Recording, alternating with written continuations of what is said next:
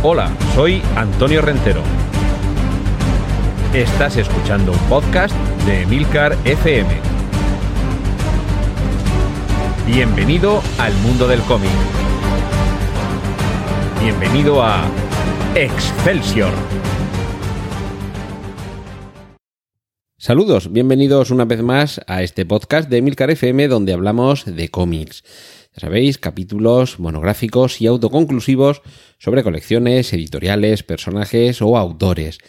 En este caso, y yo creo que esto ya es casi una triste tradición aquí en Excelsior, hablamos de alguien que nos ha dejado muy recientemente. Este 20 de julio ha fallecido el británico Alan Grant, no confundir con el personaje del mismo título de las películas de Jurassic Park.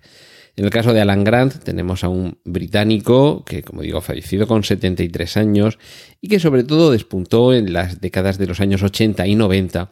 tanto en el Reino Unido como en Estados Unidos. Tuvo dos partes importantes de su carrera a ambos lados del, Océano Atlántico y posteriormente en los últimos años, las últimas décadas sí que es cierto que ha continuado trabajando, pero sí que es verdad que con un nivel y sobre todo con una popularidad y una difusión mucho menor a, a la de esas décadas de los años 80 y 90. Sobre todo porque en esas dos etapas,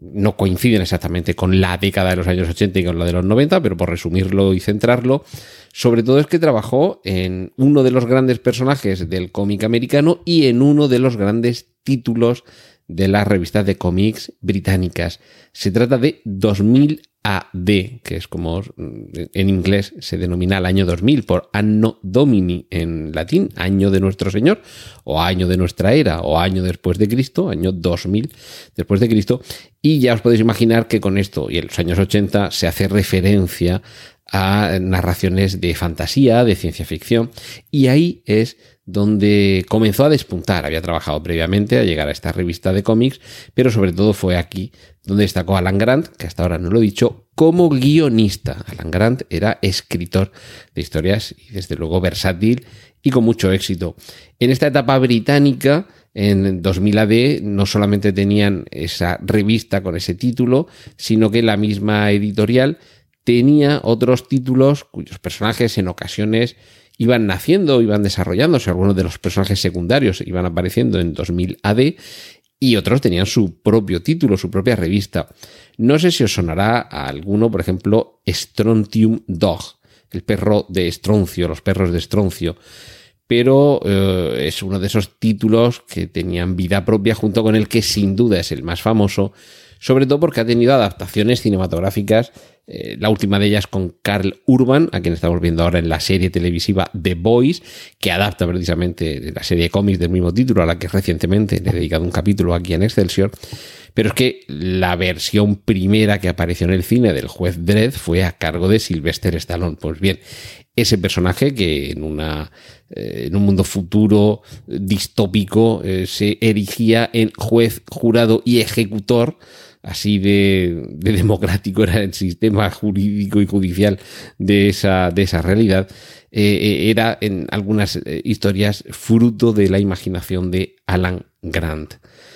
fue, mm, bueno, participando en algunas historias con algunos eh, dibujantes, pero sobre todo es larga su vinculación con Matt Wagner, porque entre otras cosas durante un tiempo fueron compañeros de piso y de aventuras y de correrías.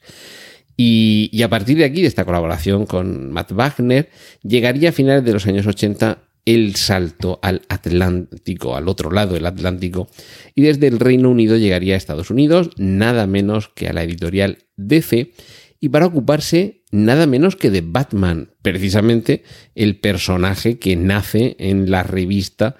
que le da nombre a la editorial. Sabéis que DC proviene de Detective Comics y fue precisamente en esa colección donde apareció Batman por primera vez. En este caso, en eh, Detective Comics número 583, eh, febrero del año 1988, es donde aparecen las primeras historias en las que Alan Grant participa como guionista y a partir de aquí se produce una, una fructífera colaboración y hay distintas, eh, distintas sagas, distintas series en las que vemos, por un lado, juntos a Alan Grant y Matt Wagner y posteriormente solamente a Alan Grant. De hecho, hay una, anécdota curiosa y es que hubo un momento en el que no, no llegaron a entenderse con la editorial, con DC, y bueno, pues, termina aquí nuestra relación. Vale, de acuerdo. Pero por miedo, bueno, mm, la relación termina entre DC y Matt Wagner, aclaro. Pero por miedo que tenía Matt Wagner a que también despidieran a Alan Grant, durante un tiempo lo siguieron acreditando porque decían, bueno, espérate, vamos a ver, que, no nos hemos peleado tanto como para que a este también lo echéis, ¿no? Entonces hubo ahí durante unos meses eh, una pequeña controversia en la que todavía seguían acreditándole mm, como si siguiera todavía colaborando por miedo a que, a que lo despidieran. Pero bueno, finalmente no, fue así. Eh, Alan Grant continuó trabajando durante gran parte de la década de los años 90 con, eh, con DC. Eh, ya digo, con algunas, con algunas series, no solamente con Batman, también con, con, Legión, con The Demon, que era un personaje que había creado originalmente Jack Kirby, uno de los grandes nombres de Marvel, pero en este caso también para DC. Y, y sobre todo, es posible que sí que os suene más Batman, la sombra del vampiro, perdón, La sombra del murciélago. O eh, Batman eh, The Last Arkham, el último Arkham. Es, eh, son dos de los, de los títulos más, más significativos, además de, por ejemplo, haber coescrito junto con Doc Moench, otro de los grandes del cómic que en algún momento también aparecerá por aquí por Excelsior, el, el crossover entre Batman y Spawn, otro personaje que procede de Image Comics, de la fértil eh, mente y del ágil lápiz de Todd McFarlane, y en este caso con guion de eh, Alan Grant, ese Batman Spawn War Devil. Eh, continuaba su etapa dentro de DC y además de trabajar para Legión, para The Demon, para Batman, hubo un momento en el que a partir de una miniserie, creo recordar que de únicamente cuatro números, se produce uno de los eh, impactos más salvajes en el mundo del cómic, con un personaje que era casi una ocurrencia, que era casi un poco un vehículo de lucimiento para sus dibujantes. Muchos seguros que cuando diga el nombre del dibujante ya vais a saber a qué personaje y qué colección me refiero. Y es que se trataba de poner eh, una especie de parodia de alguien completamente salvaje, moral, eh, excesivo. y, tuvo muchísimo éxito. Se trata del personaje dibujado por ese magnífico artista que es Simon Beasley. Se trata de Lobo, el último zarniano, alguien tan malvado que había exterminado absolutamente a todos los miembros de su, de su civilización, de su raza alienígena. Las historias eran divertidísimas, rompía mucho con lo que habíamos visto en otros trabajos de Alan Grant, porque habíamos visto plegarse a, a cómics de grupos superheroicos, como era el caso de Legión,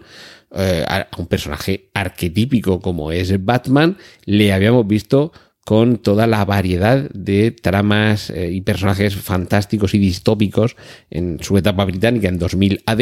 Y aquí lo que lo veíamos era jugar al salvaje, al, a, ver quién puede hacer la salvajada más grande y, si el dibujante Simon Beasley es capaz de llevarlo al, al papel, el lobo. Y no vamos a decir que sea su, su magna opus o su obra máxima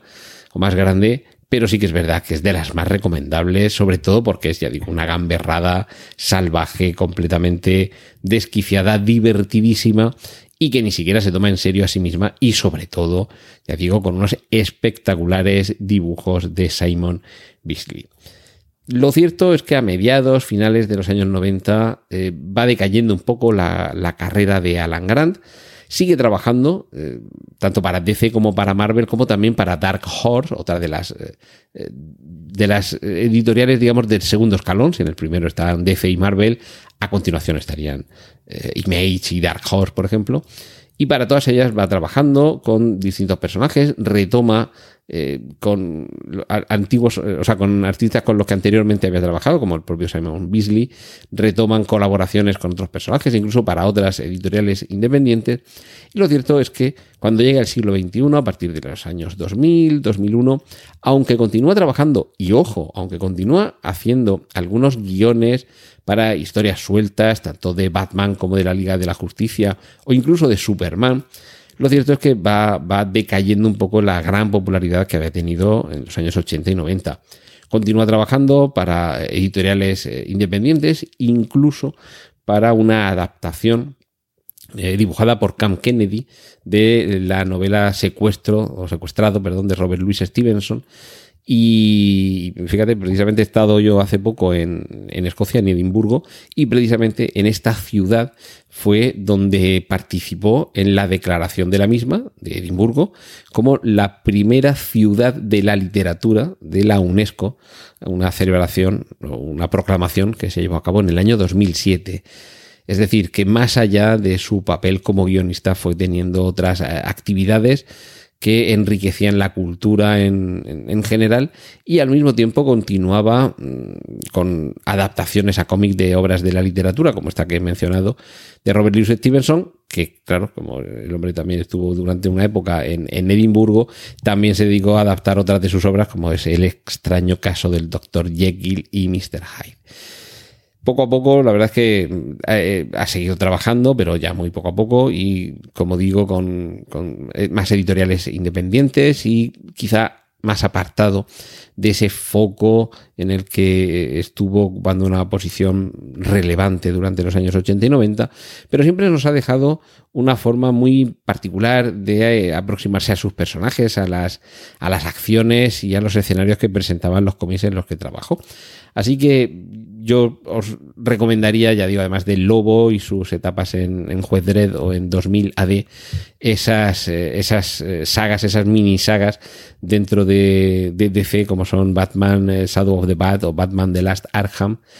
Y, de verdad echarle un vistazo sobre todo a su Lobo, que seguro que además de que os atrapa el dibujo de Simon Beasley, os lo vais a pasar genial. Y vais a ver esa vis cómica que tenía... Alan Grant y que se podía disfrutar en algunas ocasiones cuando el cómic lo requería y sobre todo con ese humor un poco salvaje, un poco, un poco burro,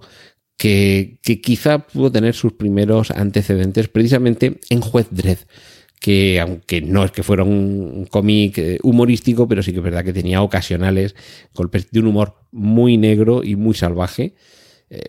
ya digo, golpes muy ocasionales, no, es un cómic de, humor desde luego, pero yo creo que a partir de ahí se podía ya avanzar que en Alan Grant había una pulsión por la comicidad,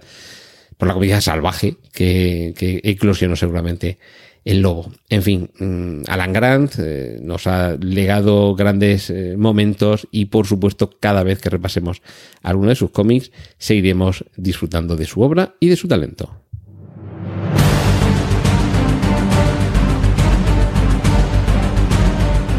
Has escuchado Excelsior, un podcast de Antonio Rentero para Emilcar FM. Puedes escuchar más episodios y contactar con nosotros en emilcar.fm barra Excelsior.